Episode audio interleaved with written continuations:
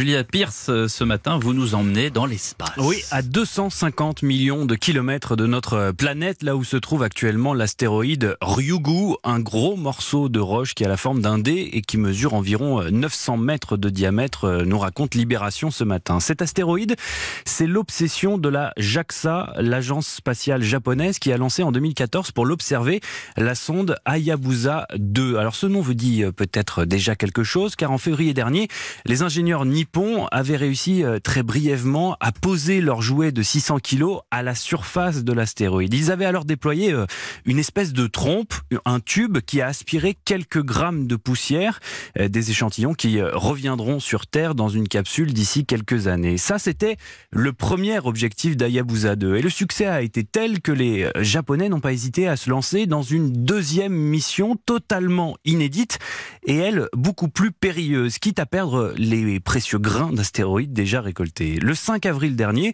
la sonde a envoyé euh, ni plus ni moins un petit missile bourré d'explosifs en direction de Ryugu. L'impact a provoqué un, cratère de 6 mètres de large dans lequel Hayabusa 2 s'est posé dans la nuit de mercredi à jeudi. Ce deuxième euh, touchdown, comme on dit dans le jargon, a permis de prélever des morceaux de roche qui étaient euh, jusqu'alors enfouis à plusieurs mètres de profondeur. Alors au-delà de l'exploit technique, ces différents échantillons pourraient bien euh, bouleverser notre compréhension euh, de l'origine du système solaire. Et pour cause, Ryugu est ce que on appelle un astéroïde primitif? Il a 4,5 milliards d'années, soit exactement l'âge de notre planète. Or, quand la Terre s'est formée, elle a été massivement bombardée d'astéroïdes semblables à Ryugu.